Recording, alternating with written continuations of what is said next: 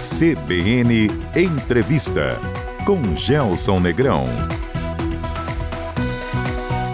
Olá, bom dia. Sejam todos bem-vindos a mais um CBN Entrevista.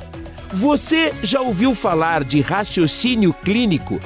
O programa desta semana volta ao tema saúde com foco nos desafios do exercício da medicina. Quais situações induzem ao erro médico ou ao erro de diagnóstico? E o papel do paciente? Nosso convidado é o médico e professor da Universidade Estadual de Londrina, Fabrício Prado. Doutor, bom dia, bem-vindo. É um prazer recebê-lo aqui no CBN Entrevista. Bom dia, Gelson. Prazer é todo meu. Vamos começar entendendo um pouco melhor a definição de raciocínio clínico. Do que se trata? Perfeito, Gerson. Raciocínio clínico a, gente trata como essa habilidade ou esse processo que o médico tem de é, tomar todas as informações, os dados aí que provenientes do paciente para elaborar o, o melhor diagnóstico ou o melhor plano terapêutico para poder ajudá-lo, né? Então é isso que a gente faz. No fundo é isso. Você procura o um médico, você vai lá com as suas queixas, as suas necessidades e ele junta tudo aquilo e fala: ó, oh, já só acho que você tem tal doença e você deve fazer tal tratamento ou fazer tais exames ou temos que investigar eh, essas possibilidades aqui de diagnóstico. É isso. O que ele fez foi o raciocínio clínico. Doutor, e de que forma o trabalho do médico dessa perspectiva do raciocínio clínico foi impactado por essa narrativa de pandemia que a gente está vivendo? Perfeito. É, a gente tem vários fatores assim dos quais depende o nosso raciocínio clínico. Né? Então, o, o médico quando está analisando, é, ele depende muito da experiência dele, daquilo que está acontecendo no contexto. Então, quando a gente está no contexto de pandemia, a gente fica muito alerta para que tudo possa ser um Covid. Então a gente não quer perder nenhum paciente aí, né? Perder nenhum diagnóstico de Covid. Então acaba sendo tudo Covid. Por outro lado, é, acaba que outras coisas que não são Covid pode passar como Covid também, né? E é muito o que a gente tem visto. O médico acaba lidando com essa dificuldade. Né? Então, muitos casos de falta de ar, obviamente que não são é, Covid. Pode ser lá uma insuficiência cardíaca, pode ser uma pneumonia, pode ser um, uma, uma gripe que não Covid. Mas isso tudo acaba é, virando Covid, e daí pode gerar o, o risco do erro diagnóstico, uhum. né? que é como quando você assume que seja Covid e não é, e você simplesmente exclui outra possibilidade acaba não sendo investigada e aí se perde um tempo então é, de tratamento, de diagnóstico, isso pode atrapalhar o paciente. Como é que faz para diferenciar, doutor? É, às vezes é muito difícil realmente. Então, depende é, do grau de apresentação, de como que está chegando esse paciente. Uhum. É, se o paciente tem um quadro leve, por exemplo, né, você pode fazer tranquilamente lá um, um, o suave, os exames aí para, para COVID e aguardar um resultado. Se o paciente já está mais grave, você já tem que lançar mão é, de outros exames. Mas antes do exame, propriamente dito, é importante saber bem a história. Né? Então, a gente vê muitos pacientes que tem um quadro já de alguma doença prévia, o que é muito comum no, durante a pandemia do Covid. Histórico. Né? As pessoas já têm outras doenças, então ela tem um problema renal, tem um problema uhum. pulmonar. É, e a história desse paciente não está apontando diretamente para o Covid. Então a gente não vai excluir Covid, porque pode ser, mas a gente também vai dar atenção para que seja realmente esse problema pulmonar, esse enfisema que está descompensado, essa é, insuficiência cardíaca que está piorando, uma embolia pulmonar, enfim, alguma outra situação que a gente também tenha pensado. Então, o importante é não ficar só com uma doença na cabeça. Tem que abrir o leque uhum. é, para não ser enganado, não ser pego de surpresa, né? Tratando o paciente de Covid, de repente ele tem outra coisa e a gente está prejudicando. Então, manter a cabeça aberta. Por isso que é importante o olho no olho, o médico de frente com o paciente Exatamente. E, e ter essa possibilidade de ouvir a história, né? Então a gente tem que conseguir ouvir um pouco o paciente. Claro que a gente sabe que dentro desse contexto aí de, de, de pandemia, e não só de pandemia, né, Gelson? Uhum. A medicina é muito corrida, então o, o médico às vezes não tem o, o tempo necessário para ouvir. Mas é só, só ouvindo meus pacientes, só perguntando que ele vai saber como que é a história prévia, quais são as doenças que ele tem, como que vem se manifestando, enfim, ter essa visão mais ampla para poder compreender de fato o, o caso em questão. Né? Doutor Fabrício, a propósito do olho no olho, o senhor tem opinião formada sobre teleconsulta? É, como todo recurso tecnológico, ele não necessariamente é bom por si mesmo, né? Ele uhum. tem que uhum. ser aplicado da maneira correta. Então, a, a, a teleconsulta no contexto, por exemplo, da pandemia que nós estamos tratando. Né? Ele uhum. veio como muitas vezes uma triagem prévia médica, né, onde um médico lá ia atender algum paciente. Isso teve até projeto assim na própria é, Universidade Estadual de Londrina e muitos outros centros. Então, uhum. fazia-se uma triagem prévia e, e via assim, então, não, isso aqui acho que é, é, importante, esse paciente já procure um atendimento, já tenha é, faça outros exames, receba um tratamento, ou então esse aqui pode aguardar um pouco, ou então é muito pouco provável que seja Covid, enfim, era uma certa triagem. Então, ajudou muito na época que estava mais pesada a pandemia, muita gente procurando atendimento, é, ajudou. Agora, tirando o contexto de pandemia, então, existe muitos pacientes que às vezes vão num retorno médico, ou que às vezes o médico, hoje em dia é comum isso, né? Você sabe, o médico vê o exame, dá um retorno lá por WhatsApp, ó, tá, tá normal o teu exame, fica tranquilo, né? Uhum. Então, é, já se faz, de certo modo, é, esse retorno à distância. Mas a, a, a, teleconsulta ela pode ajudar nesse sentido, né? Quando o paciente está tendo um retorno já de uma doença que está estável, que está controlada, que é só para ver algum exame a mais que ele tenha feito que não vá mudar significativamente a conduta né, é, desse paciente. Mas, claro, aqueles primeira, aquela primeira avaliação, as primeiras, ou quando o paciente não está muito estável, não está bem compensado, realmente precisa é, do médico até para poder fazer o exame físico bem feito, ter mais tempo, ter esse contato é, humano mesmo, né? E claro, isso não é a única parte da, da, medicina, tem que também ter aquela confiança, né? A gente tem que passar a confiança, isso é o contato direto que promove. Sem dúvida. A gente citou a teleconsulta, doutor, mas há outros recursos tecnológicos muito incorporados já a esse processo de diagnóstico, né? Uhum, Muita tecnologia que ajuda o profissional da área de saúde a definir ou identificar o que é que tem o paciente. É recurso demais, doutor? Estamos sabendo usar tudo isso? É, isso que você falou é importante. Quer dizer, será que é demais e sabemos usar? demais poxa, é, não é demais, Nunca né? é demais. É, né? é, legal ter à disposição tudo isso. Né? A gente Sim. conversa aí com, com colegas, até foram professores nossos, e conta, ah, quando estava praticando começou a surgir ultrassom, né? Falei, caramba, a gente não consegue nem imaginar como que é trabalhar sem esses recursos. Então, eles são muito bons esses recursos. O problema é esse, a gente está sabendo usar, será que o recurso ele está vindo para auxiliar naquilo é, que a gente está pensando, a encontrar o diagnóstico, a dar o acompanhamento melhor, ou ele está vindo substituir a consulta. Uhum. Se o exame está vindo substituir a consulta, se é o exame que está dando confiança para o paciente e não o atendimento médico, toda essa parte do processo de raciocínio clínico, que é o que a gente estava falando, Sim. então ele tá, não está bem colocado o exame. Ele não traz a resposta por si só o exame. Né? Então, é, esse é um conceito que a, a população, né, em geral, precisa ter também. O, quando a gente pede um exame, o exame ele não vem pronto e fala tem isso ou não tem aquilo. Uhum. É difícil quando o exame ele, ele, ele traz essa informação. Geralmente o exame traz uma informação que vai dizer assim para a gente, olha, aquilo que você estava pensando mais esse exame que você está vendo, uhum. indica que sim, é bem provável que seja isso mesmo, que seja essa doença, ou então não, não é essa doença. Uhum. Então o exame ele ajuda é, nesse sentido. Então ele é, aumenta a nossa grau de certeza, né? uhum. né? diminui a nossa incerteza, mas trazer certeza absoluta por ele mesmo não é assim que funciona. A gente já vai voltar ao capítulo do discernimento e da responsabilidade do profissional na hora de distinguir. Muita informação ou excesso de informação confunde, inclusive o trabalho do médico, doutor Fabrício? Confunde, né? A, a, a, quando a gente trabalha com raciocínio clínico, a gente trabalha também é, muito com a cognição humana. Então a gente sabe que é, a gente tem uma, uma, algo chamado assim cegueira informacional. Hum. Então quando a gente está diante de muitas informações, a gente não consegue tomar decisão. Né?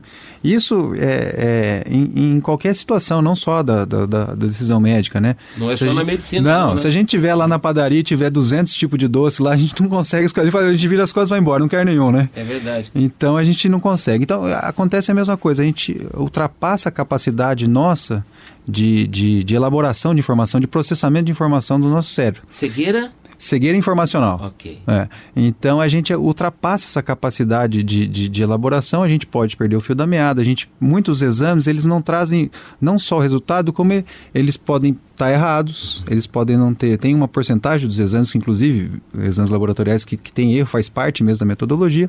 Então isso pode nos desviar do é, daquele rumo inicial que a gente tomou é, ao avaliar o paciente, que é a, é a, queixa principal que a gente fala, é aquilo que levou o paciente a buscar a consulta. Então a gente começa com uma consulta lá que ele tinha lá, por exemplo, é, de dor no peito, e de repente você já está investigando né, um sintoma que não tinha nada a ver com aquilo porque apareceu no exame laboratorial. Uhum. Né? E não era aquilo que era o foco. Então a gente, a gente pode perder o foco com os exames. Então tem que ter essa habilidade de escolher os exames certos, dentro desse monte que a gente tem à disposição, aqueles que vão dar mais informações, melhores informações para você é, fazer o diagnóstico ou tratamento. Então não é a quantidade, mas a qualidade de informação e é isso que a, o raciocínio do médico é, tem que fazer, que é mostrar esse caminho mais efetivo e não de, de quantidade. A, a dica de ouro aqui é o ponto de equilíbrio, doutor, entre o discernimento do profissional e a utilização da tecnologia? Exatamente, ele tem que usar a tecnologia sabendo né, qual que é a indicação precisa daquilo, pensando, né, eu vou pedir esse exame aqui, né? Se esse exame vier positivo, ele vai mudar muito o que eu estou pensando. Se ele vier negativo, ele vai mudar muito. Se a resposta ah, não vai mudar nada, então por que, que você está pedindo? Ele, ele, não está tendo a, a, função, né? Então a gente tem que pedir exames que tenham real valor no processo é, para a gente e para o paciente. Professor, o estudante de medicina, que vai obviamente virar um profissional lá na frente, ele não é treinado ou orientado na academia para esse nível de discernimento também? Ele, ele é aprendido de certo modo, sim, né, Jesus? Claro. Ah, mas a gente sabe que os seis anos de medicina não bastam, né? A gente hum. vai ter que é, passar outros anos aí constante, aprendendo, né? constante, né? Então, depois que a pessoa se forma, vai mais aí uns dez anos para estar tá bem seguro na sua profissão mesmo, né? Tá uhum. Tá tá nadando de braçada, digamos assim. É, mas ele tem esse, esse, esse primeiro treinamento, ele tem. E ele depende muito do ambiente, do hospital escola onde ele está sendo treinado estudante. Uhum. Então, quanto, quanto melhor for a cultura nesse hospital onde ele está trabalhando, onde está recebendo o seu treinamento, melhor vai ser o seu aprendizado, né? Uhum. E, de certo modo, essa cultura ela ainda não está bastante difundida é, no nosso país em termos de, de, de selecionar né, é, os exames de valor, de estar tá pensando nisso. A gente, é mais fácil cair no automático uhum. de simplesmente solicitar os exames, né, do que avaliar previamente. O quanto o clima ou a realidade na qual o profissional da área médica está inserido interfere na dinâmica dele do raciocínio lógico, do raciocínio clínico. Vou usar o exemplo do o médico plantonista o médico do atendimento de urgência e emergência, uhum. para o médico que está no consultório, uhum. para o médico que está de plantão no hospital. Ela interfere muito, porque todo o, o, o nosso raciocínio, o nosso pensar e exercer nossa profissão depende do contexto onde a gente está inserido. Né? Uhum. E nesse contexto, é, tem aí o sistema onde a gente está trabalhando, as facilidades ou dificuldades desse sistema que a gente está trabalhando, uhum. isso não importa se seja público ou privado, é o sistema. E também ah, daquele tipo de paciente que está chegando para a gente. Sim. Então, o paciente que chega lá na emer urgência emergência, uhum. ele requer um diagnóstico rápido, uhum. né? É, uma intervenção rápida que seja destinada ou a salvar a vida dele, que ele chegou numa, numa situação já de emergência, tem que, tem que agir rápido, fazer um diagnóstico rápido, uhum. ou você tem que excluir que a situação que ele tenha esteja causando uma ameaça iminente à vida dele. Correto. Né? Então é isso. Então chega lá um, um, um paciente, sei lá, com, com, falta de ar intensa no pronto-socorro. O que, que a gente vai ver? Será que é uma crise de asma?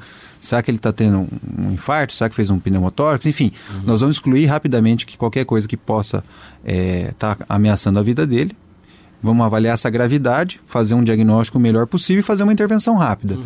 Se não é uma situação que está ameaçando a vida naquele momento, dá para esperar ou, ou não dá para esperar. Uhum. Né? Então é isso que a gente faz. No pronto-socorro, na, na, na, urgência emergente, a gente tem que exclu tratar qualquer situação que ameaça a vida ou excluir qualquer coisa que possa estar tá ameaçando. Tem que ser incisivo e rápido. Quanto maior a pressão, mais difícil é a decisão do profissional médico? A decisão do profissional não está tanto na, na, na pressão, ou, ou ela está na apresentação da doença. Não está no senso de urgência. Não está no senso de urgência. É, uhum. pode chegar lá é, o, o, paciente com uma dor torácica e você consegue diagnosticar rapidamente que ele seja um infarto, por exemplo. É. Então, o diagnóstico está tomado. Então, muitas vezes uma doença que é mais insidiosa, que demora a mostrar aí todos os seus sintomas, ela é mais afiadora. Né? Então você demora mais tempo para fazer isso, que é a situação aí que acontece, por exemplo, no consultório. Uhum. Né? Então, no consultório, aí, a maioria dos consultórios é, privados, você tem muito paciente que é, aquele paciente vai acompanhando a longo prazo, Sim. vai fazendo o controle da sua doença, né? vai desenvolvendo aquela, aquela relação com, com, o paciente que todo mundo conhece. Né? Mas tem aqueles pacientes que surgem com um diagnóstico a ser feito. E aí pode estar tá aí o, o, o problema, né? A incerteza que vai demorar um pouquinho mais, dependendo das investigações. Tem algumas doenças que demoram mais para investigar Sim. e que são grande fonte de erros diagnósticos, né? Por exemplo, a investigação de neoplasias pode ser demorada e às vezes mais do que o necessário. E, e perder um diagnóstico de câncer não é uma coisa é, boa, né? Então ele tem um tempo para ser feito, mas é difícil que se faça um diagnóstico assim em uma semana, né? Erro de diagnóstico é a mesma coisa que erro médico? É um tema muito importante que você tocou aí, né? Que erro, erro médico é, é a gente trata como aquelas situações houve, onde houve uma imprudência, imperícia ou negligência do profissional. Uhum. É, então, isso daí é uma, uma infração grave, né? tem é, passivo das suas penalidades, e o erro diagnóstico, ele é um erro inerente a, a, aquilo que é a falibilidade humana, né? A, a, limitação não só do pensamento do médico como profissional, mas também do sistema. Uhum. Então, o erro diagnóstico não necessariamente vai ser um erro médico, só raramente, na verdade, raramente você vai ter um, um, um erro diagnóstico que seja erro médico. Onde é que o raciocínio clínico converge com o erro médico ou erro de diagnóstico? O raciocínio clínico ele vai convergir com o erro de diagnóstico porque existe aí uma grande iniciativa já há, cerca de 20 anos, uhum. principalmente nos Estados Unidos, onde começou, e mais recente aqui no Brasil, é, onde se tem demonstrado essas incidências de erro diagnóstico, seu impacto. Né? Então, uma pesquisa aí de uns 4, 5 anos atrás, aí no máximo nos Estados Unidos, mostra uma, uma incidência aí, cerca de 60 mil óbitos por ano relacionados a erros diagnósticos. Uhum. Né? É, e dentro de tudo isso a gente vê algumas situações onde são mais comuns e as causas desses erros diagnósticos. Então, por trás de todo esse, esse levantamento de pesquisa, uhum. mostra-se também que o melhor treinamento né, no raciocínio clínico é, está relacionado à diminuição desses erros diagnósticos. Então, é isso, né? A gente tem uma medicina moderna com as suas complexidades, a gente tem mais dados, como esse de erro diagnóstico, e a gente vai então desenvolvendo estratégias para mitigar esses erros diagnósticos e dar mais segurança para os pacientes. Muito se critica o corporativismo dentro da classe médica, profissional protegendo profissional. Eu gostaria que o senhor analisasse para a gente um pouco da interferência desse corporativismo no sentido de debelar o erro médico ou erro do diagnóstico. Pergunta que, é, por um lado, a gente pode pensar assim que existe um corporativismo ruim, que é isso que, que se está falando, sim, é um corporativismo do... ruim. Sim, sem né? dúvida. E, e existe também aquele corporativismo bom, Uhum. Né? Que seria a reunião de pessoas aí de uma mesma área, procurando de esforços, né? procurando né? melhor, a união Sim, dos seus esforços. O que, aliás, se o senhor me permite, doutor, aqui em tempo para eu fazer esse reparo ou acrescentar, o problema é que quando o corporativismo protege um erro, vidas humanas se perdem, né? É, isso é verdade. Então, esse, esse mal corporativismo é isso, né? São, muitas vezes mantém-se uma visão, né? É, ultrapassada ou errada. Uhum.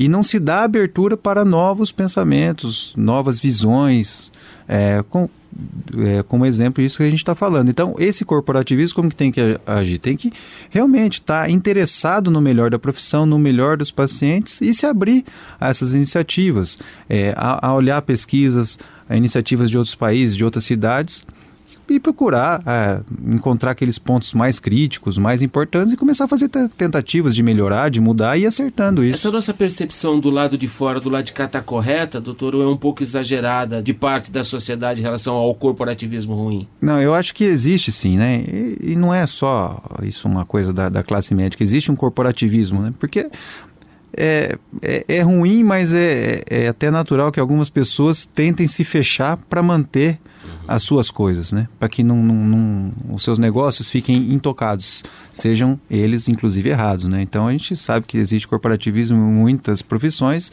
a medicina não vai deixar de ser uma delas, infelizmente. O raciocínio clínico tem sua contribuição nesse aspecto também. Ele vai ter na medida que for permitido que isso trouxe a abertura, né? Então é, é uma abertura, na verdade, quando a gente vai falar é, dos erros diagnósticos, a gente já começa com um ponto de vantagem, que a gente não está falando de erro médico nem de acusação. Sem dúvida. Né? Como eu estava ressaltando, quando a gente fala de erro diagnóstico, a gente está falando daquilo que é a, é, é a, complicação, a dificuldade da medicina, a nossa limitação humana, as dificuldades do sistema. Quando a gente analisa erro de diagnóstico, Gelson, tem, tem uns dados interessantes que nunca foi um erro, nunca é um erro sozinho que acontece. Não é isolado. Não é isolado. E geralmente tem três ou quatro erros que culminam num Induzem erro que a um erro maior. Que induzem um erro maior. Então a gente sempre vai ver que pode ter tido um erro de, de raciocínio, mas teve lá um erro do sistema, que é o que? Um atraso no exame, né? é um erro com o paciente que não dependia do médico. Então é uma associação de erros. Então quando a gente está falando de erro diagnóstico, a gente tem esse ponto de vantagem porque não está acusando nenhum médico, não está acusando nenhum sistema. Pelo contrário, a gente está mostrando que é, tem as suas deficiências e que tem os meios de, de, de, de, consertar ou de melhorar isso, né? Porque a gente não vai ficar, a gente não vai conseguir reduzir para zero o erro diagnóstico, isso é impossível. A gente teria que lançar mão de tanto recurso que poderia até aumentar é, não só o custo quanto os erros. Então, o que a gente quer é o seguinte: que nenhum paciente seja é, tenha nenhum dano grave por conta de um erro diagnóstico. Se o paciente tiver um erro diagnóstico, né? Então é, que não trouxe um, um, dano grave e já foi rapidamente remediado, que bom, que bom, beleza, né? É, inclusive, só para colocar definição para quem está tá nos ouvindo aí, o que, que seria o erro diagnóstico? Então, seria aquele diagnóstico que não foi feito a tempo. Sim. Né? Então, você precisava lá de um, de um certo tempo e ele não foi entregue nesse tempo, esse diagnóstico. Ou foi o diagnóstico errado mesmo, você tinha doença A e falaram que era doença B. Uhum. Ou foi um diagnóstico que não foi nem feito. Então, uhum. isso daí que é um erro diagnóstico. Né? É, então, muitos deles cursam com danos graves, inclusive com, com, com morte, infelizmente. E o que a gente quer é reduzir esse tipo de erro. Aqueles erros que são mais leves, que atrasou um pouquinho, mas logo já fez, já resolveu, não tem problema, né? Isso daí está é, é, tá sob controle, digamos assim. Vamos fechar o primeiro bloco, doutor Fabrício. O raciocínio clínico é uma unanimidade dentro da classe médica? Eu acho que ainda não é uma unanimidade dessa maneira com que a gente tem trabalhado. Ele é uma unanimidade no sentido de que todo médico né, sabe que ele tem que é, trabalhar e pensar. Sim. Mas, é, do ponto de vista que tem acompanhado as evoluções de conhecimento, né, é, principalmente nessa área cognitiva, que mostra que a gente tem passos que tem modos de pensar e que tem como ajustar isso, ele ainda não está bem conhecido. Então isso aí tem que ser levado ainda mais, principalmente na, na, na academia. Intervalo e daqui a pouco a segunda parte da nossa conversa com o médico e professor da Universidade Estadual de Londrina, Fabrício Prado.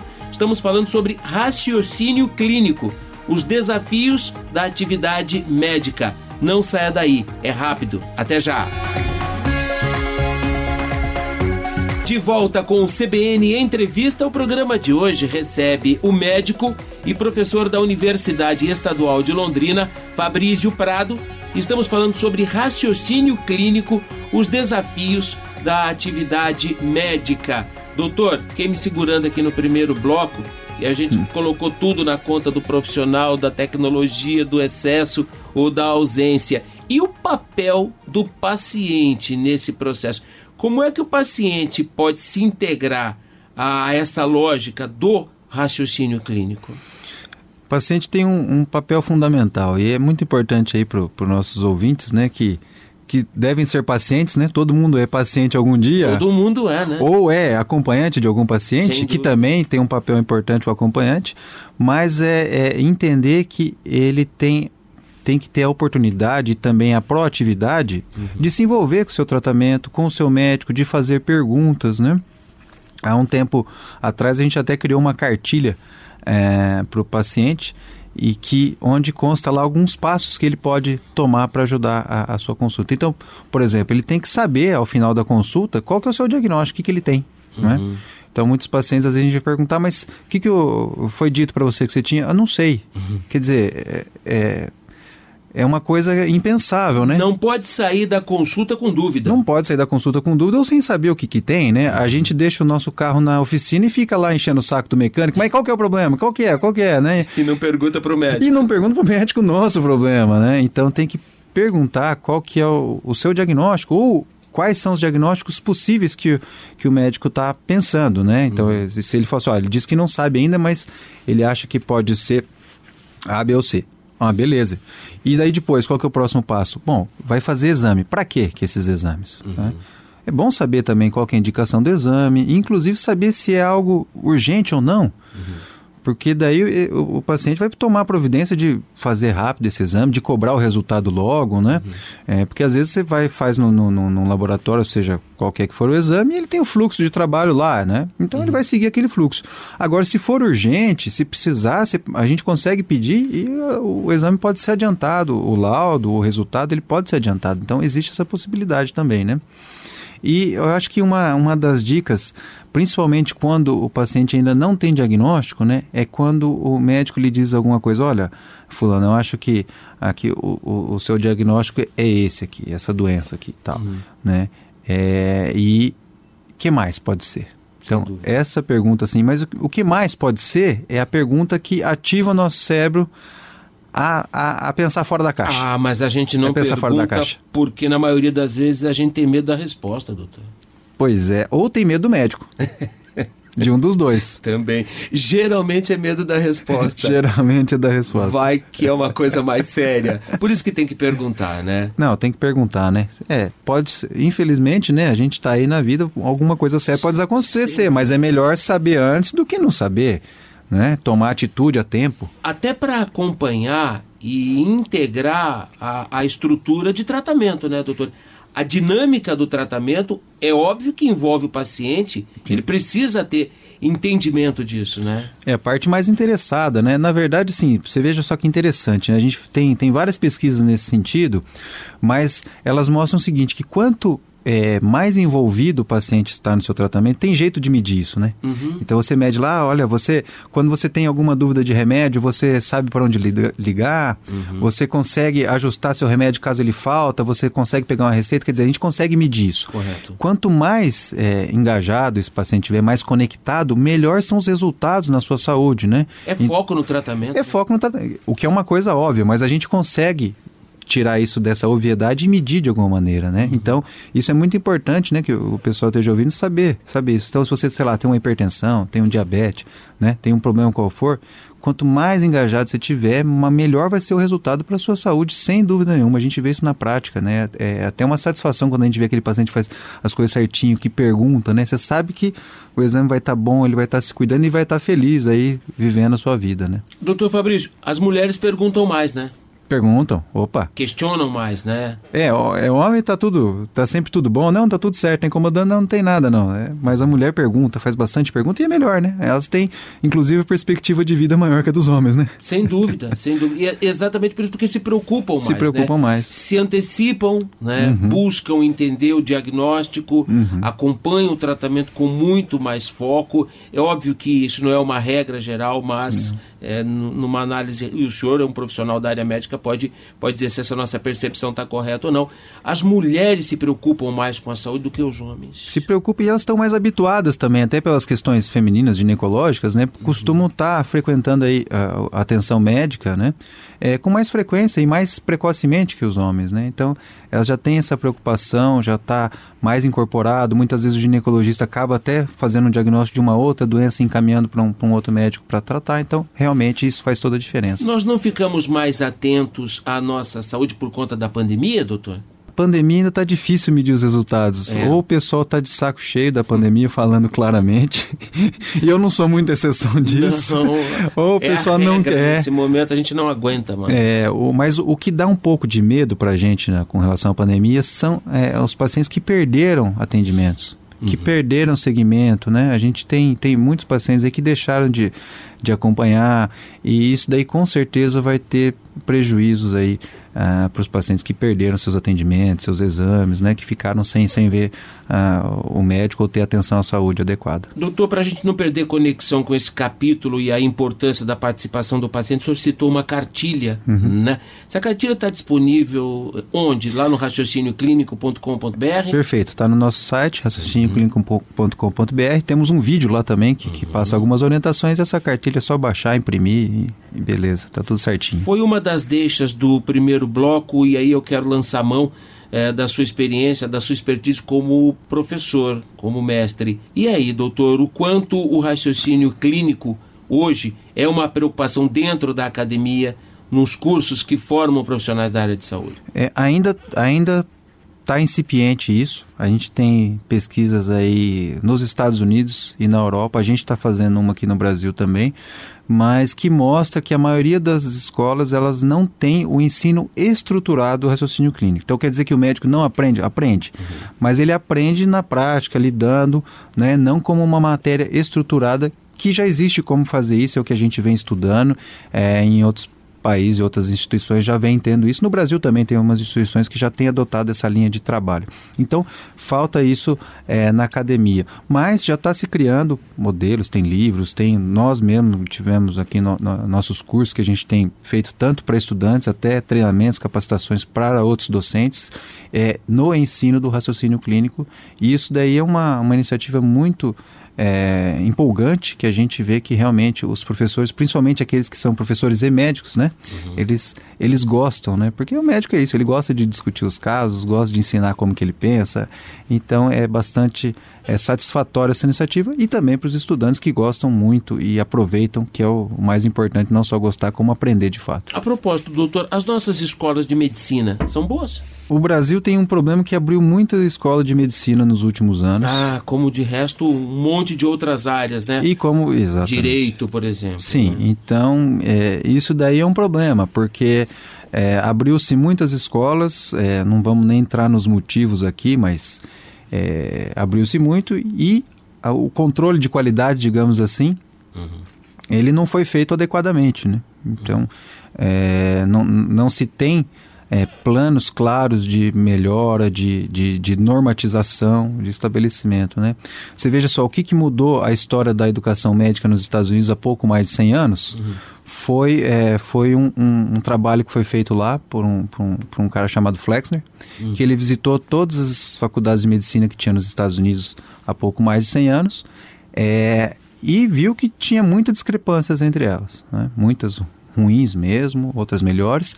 E a partir disso estabeleceu-se um plano nacional que todos começaram a seguir modelos muito semelhantes de estrutura do curso, uhum. muito parecido com o que a gente tem hoje, né? Que seriam aqueles, aqueles anos é, do ciclo básico, né? Depois uma parte clínica, depois aquela parte dentro do hospital, né? E lá nos Estados Unidos depois surgiu até a residência médica, que é essa, essa especialização depois de formado. Então houve um, uma iniciativa nacional que normatizou, que levou o nível, e a gente vê o nível que está hoje aí, né? Da educação, a medicina, a ciência lá nos Estados Unidos. Isso aqui no Brasil não tem, né? Nós temos aí, sei lá, mais de 300 faculdades de medicina, é muita coisa, né? E não tem professor para tudo isso.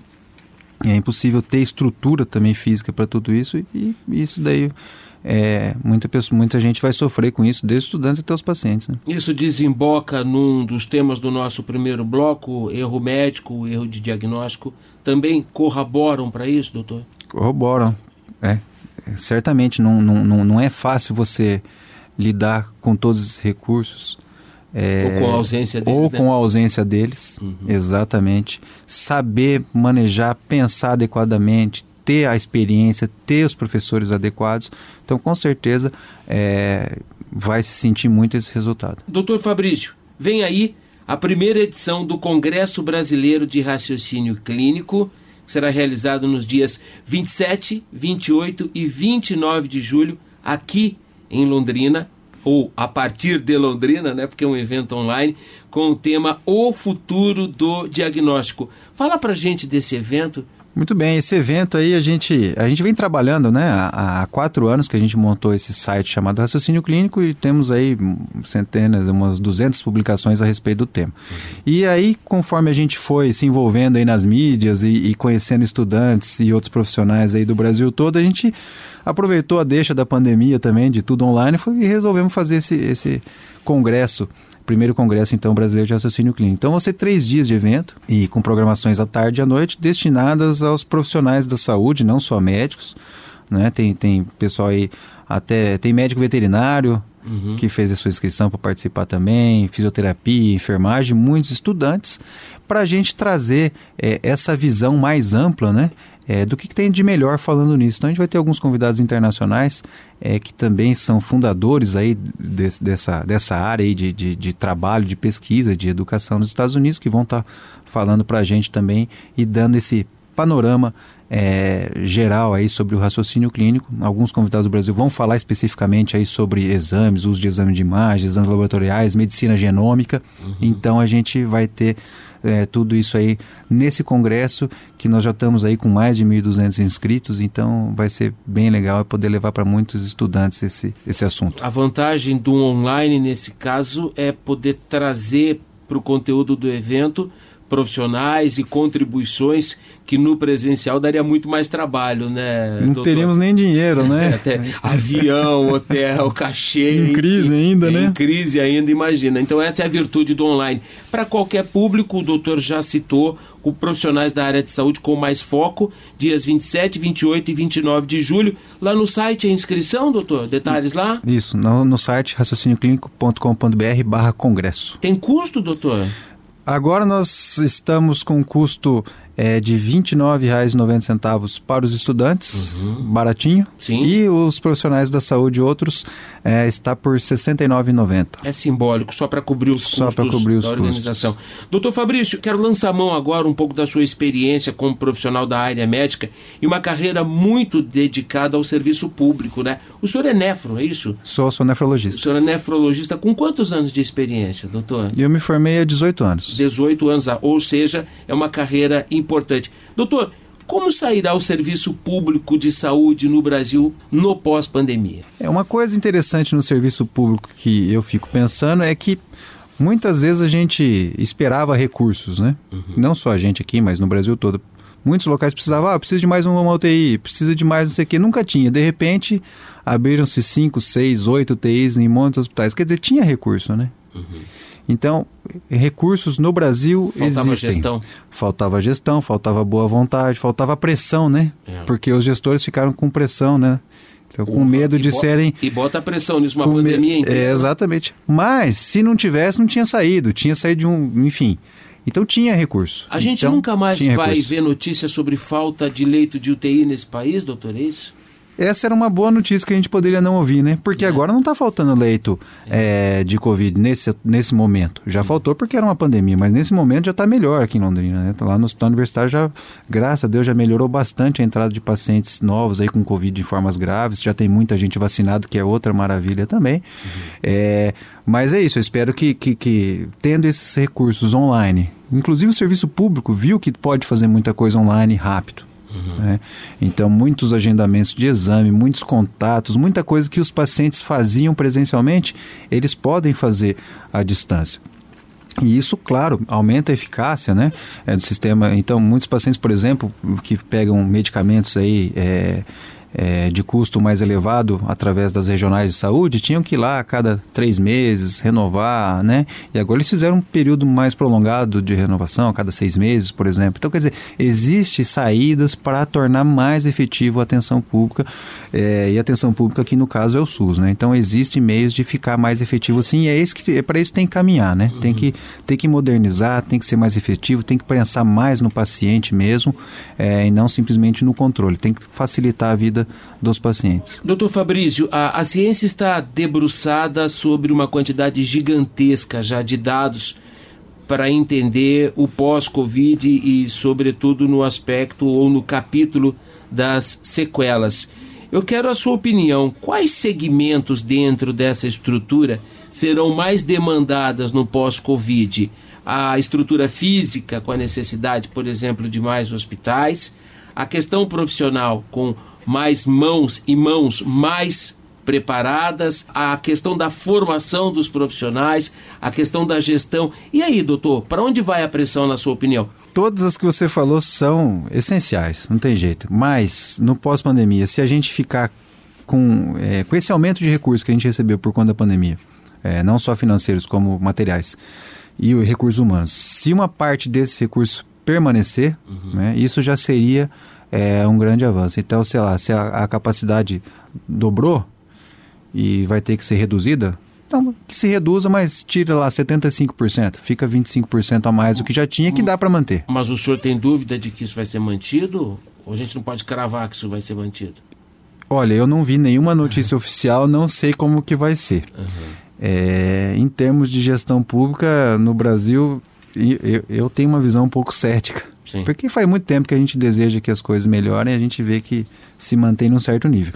Mas espero que a pandemia aí tenha tocado não só o coração, como a inteligência das pessoas para é, que procurem é, ser mais eficazes no seu atendimento. E claro, a atenção, a atenção primária, né, as unidades básicas de saúde, elas vão precisar é, se equipar, se modernizar, uhum. também para esses pacientes que vêm perdendo muita consulta, muito atendimento, porque está todo mundo dedicado à pandemia. Então isso aí tem que é, se reorganizar, começar a ir atrás de novo desses Aliás, pacientes. Essa retomada né? será bem complicada, não, doutor? É a retomada, exatamente. Tem que se preparar para a retomada. Então, enquanto está saindo de uma coisa, já tem que pensar na outra. Né? A saúde pública sai melhor com uma imagem mais fortalecida, na sua opinião, desse processo todo, doutor? É, eu acho que fica com uma imagem fortalecida no sentido de perceber que tinha como fazer mais. Perdão, quando eu digo saúde pública, eu me refiro ao sistema público. Sistema público. Eu acho que tem, tem essa percepção de que era possível, tinha recurso. Eu acho que fica a pressão agora para que se mantenha isso. Né? Ah, despertou muita atenção das pessoas com relação à saúde, ah, aos hospitais e, e, a todo o atendimento.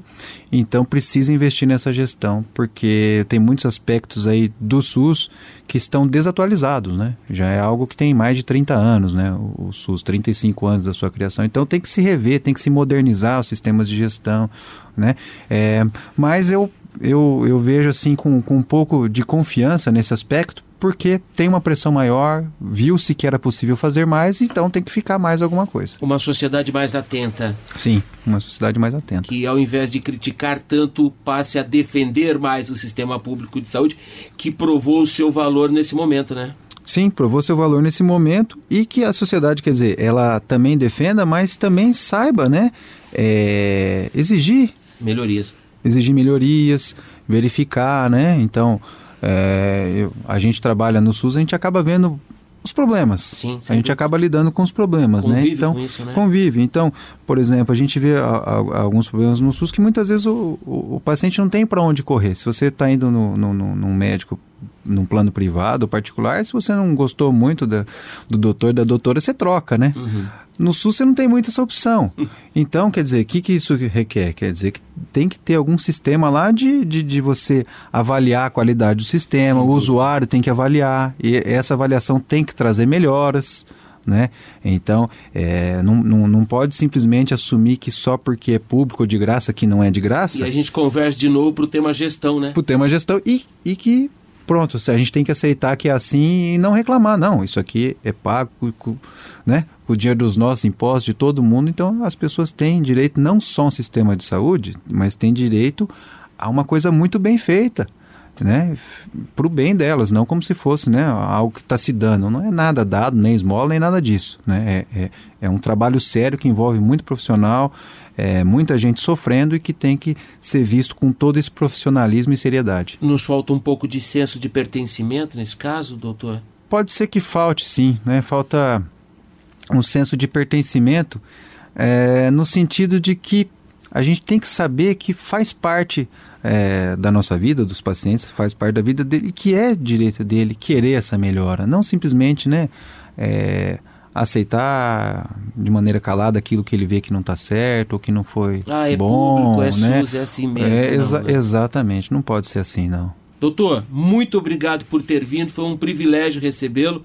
Gratidão pela sua contribuição, tá? Obrigado pela sua atenção também, a oportunidade de conversar um pouco. Se você quer saber mais sobre raciocínio clínico, acesse agora mesmo raciocínioclínico.com.br. Doutor Fabrício, obrigado mais uma vez. Fabrício Prado, médico e docente da Universidade Estadual de Londrina, o nosso convidado de hoje. Você perdeu o programa?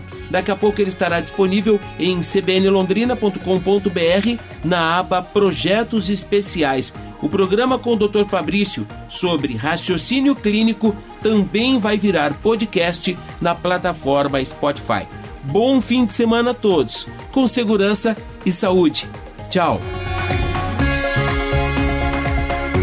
CBN Entrevista com Gelson Negrão.